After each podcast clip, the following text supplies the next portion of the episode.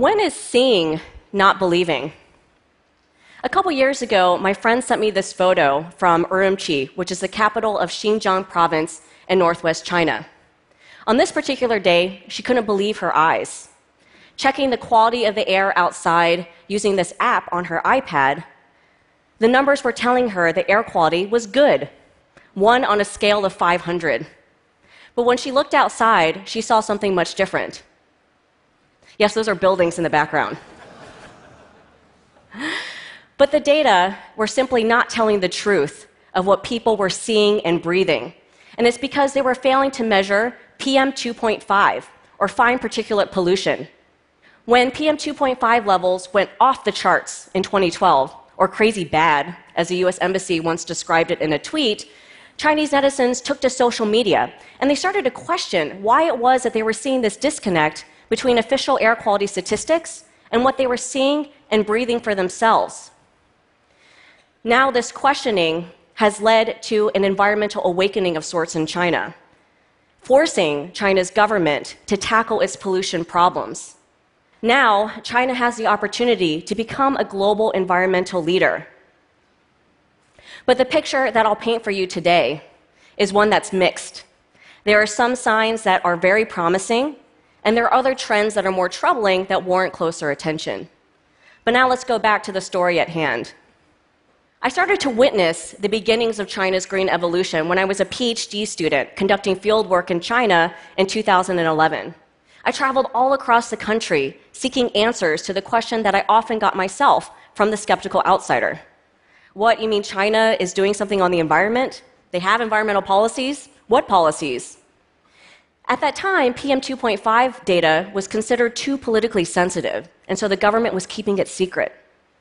But citizens were becoming aware of its harmful human health effects, and they were demanding greater transparency on the part of the government.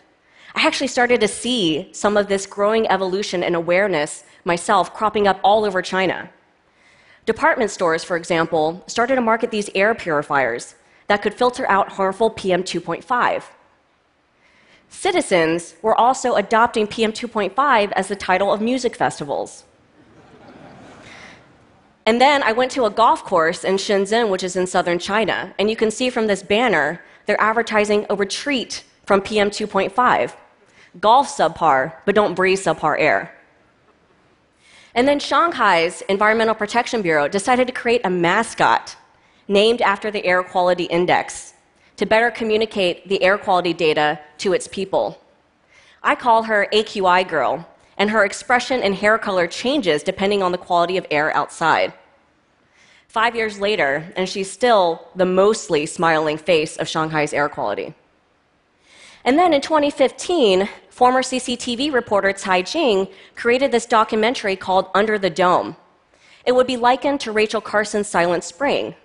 And much like Rachel Carson, brought to attention the fact that pesticides were harming human health, under the dome, stamped into the popular consciousness that air pollution was leading to 1 million premature deaths every year in China alone. This video garnered more than 100 million views in a single weekend before China's government, fearing that it might incite some type of social unrest, pulled it from the internet. But the damage had already been done. Public outcry over air pollution galvanized China's government, perhaps in an act of self preservation, to think big and decisively about how it could tackle the root of its air pollution and many of its other environmental problems its energy system. For you see, in China, about two thirds of its electricity comes from coal. China has more coal fired power plants than any other country in the world, about 40% of the global total. And it's because of this fact that China's government has decided since 2014 to wage a war on coal, shutting down small coal mines, setting limits on coal consumption, even canceling an Australia's worth of coal fired power plants. They've also been making enormous investments when it comes to clean and renewable energy, like hydropower, wind, and solar. And the pace and the scale of this transformation has been absolutely mind blowing. Let me give you a couple statistics to show you what I mean. China leads the world when it comes to hydropower, with a third of total capacity. There's enough for every Chinese citizen to power two homes in a single year from hydropower alone. You may have heard of the Three Gorges Dam, pictured here, which is the largest power station in the world, and it's powered by water. In terms of wind power, China has a third of the global capacity. This makes it the number one leader by far. When we look at solar, China is also leading. In fact, they crushed their 2020 target of installing 105 gigawatts of solar power. This is after the government already revised upwards several times its solar energy target between 2009 and 2015. Last year, in seven months alone, China was able to install a whopping 35 gigawatts of solar power.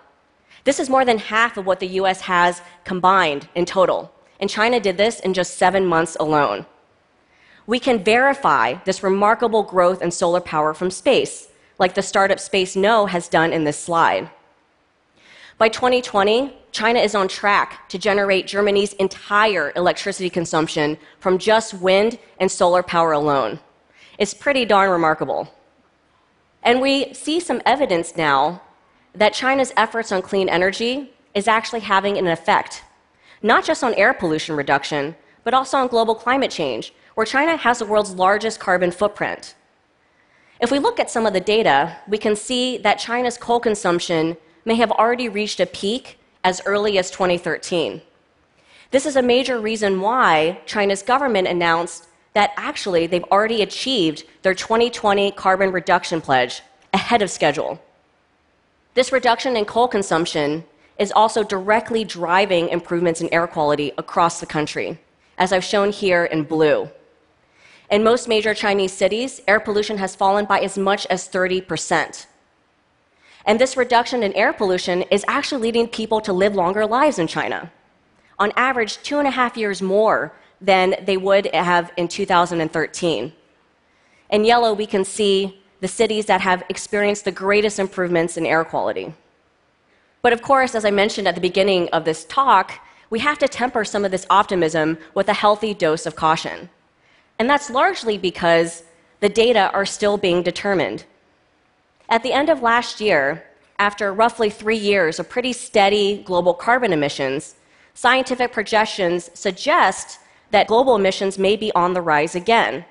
And that could be due to increases in China's fossil fuel consumptions. So they may not have reached that peak that I showed earlier. But of course, the statistics and the data are still murky. And that's because China regularly revises its coal statistics after the fact. Actually, it's funny, since I've been here, I've been having a debate on Twitter with other climate modelers trying to figure out whether China's carbon emissions have gone up, gone down, or whether they're staying relatively stable. And of course, China is still a rapidly developing country. It's still experimenting with a range of policies, like dockless bike sharing, which has been hailed as a possible sustainable transport solution. But then we have images of this bicycle graveyard that tell a more cautionary tale. Sometimes solutions can move too fast and outpace demand. And of course, coal is still king in China, at least for now. So, why should we care about what China is doing on the environment? Well, what China does at home on the environment can have global implications for the rest of us. To borrow a line from Chai Jing, we're all under the same dome and air pollution that originates in China can travel beyond its borders and affect populations as far away as those in North America. China is not only exporting air pollution, but they're also exporting aid, infrastructure, technology abroad. President Xi Jinping in 2013 announced the One Belt, One Road initiative, a massive 1 trillion US dollar infrastructure investment project in more than 60 other countries. And historically, when we've seen that China has made these infrastructure investments abroad, they haven't always been clean. The Global Environment Institute, a Chinese civil society group, found that in the last 15 years, China has invested in more than 240 coal fired power plants in more than 68 countries affiliated with the One Belt, One Road initiative. That's more than a quarter of China's own domestic coal fired capacity that is exported abroad. So we can see that even though China is cleaning up at home, it's exporting some of that pollution to other countries. and greenhouse gas emissions simply don't have a passport. So when we're trying to evaluate this question of whether or not China is actually leading, we can still you can see it's still very much an open debate.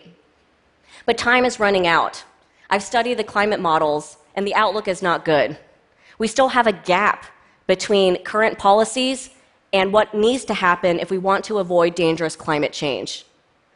Leadership is what we desperately need, but it's not coming from the US, for example. The US administration last June announced its intent to withdraw from the Paris Climate Agreement. So now people are looking towards China to fill that leadership void. So China is very much in the driver's seat, determining our global environmental future. What they do on carbon trading, on clean energy, on air pollution, we can learn many lessons. One of those lessons is that clean energy is not just good for the environment, it can save lives by reducing air pollution. It's also good for the economy. We can see that last year, China was responsible for 30% of the global growth in green jobs. The US, only six. So the picture that I've just painted for you hopefully seems much different from those mercury, foggy air quality statistics to a much clearer picture of China's clean energy. And even though China is headed in the right direction, we know that there's still a very long road ahead. So let me ask you once more Is seeing believing? Can we trust the data and the statistics that show that China's air quality is coming down and that its war on coal is actually having an effect?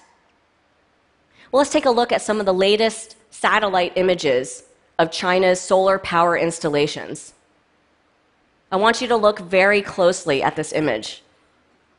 Can you see? The proof may just be in the pandas. Thank you so much.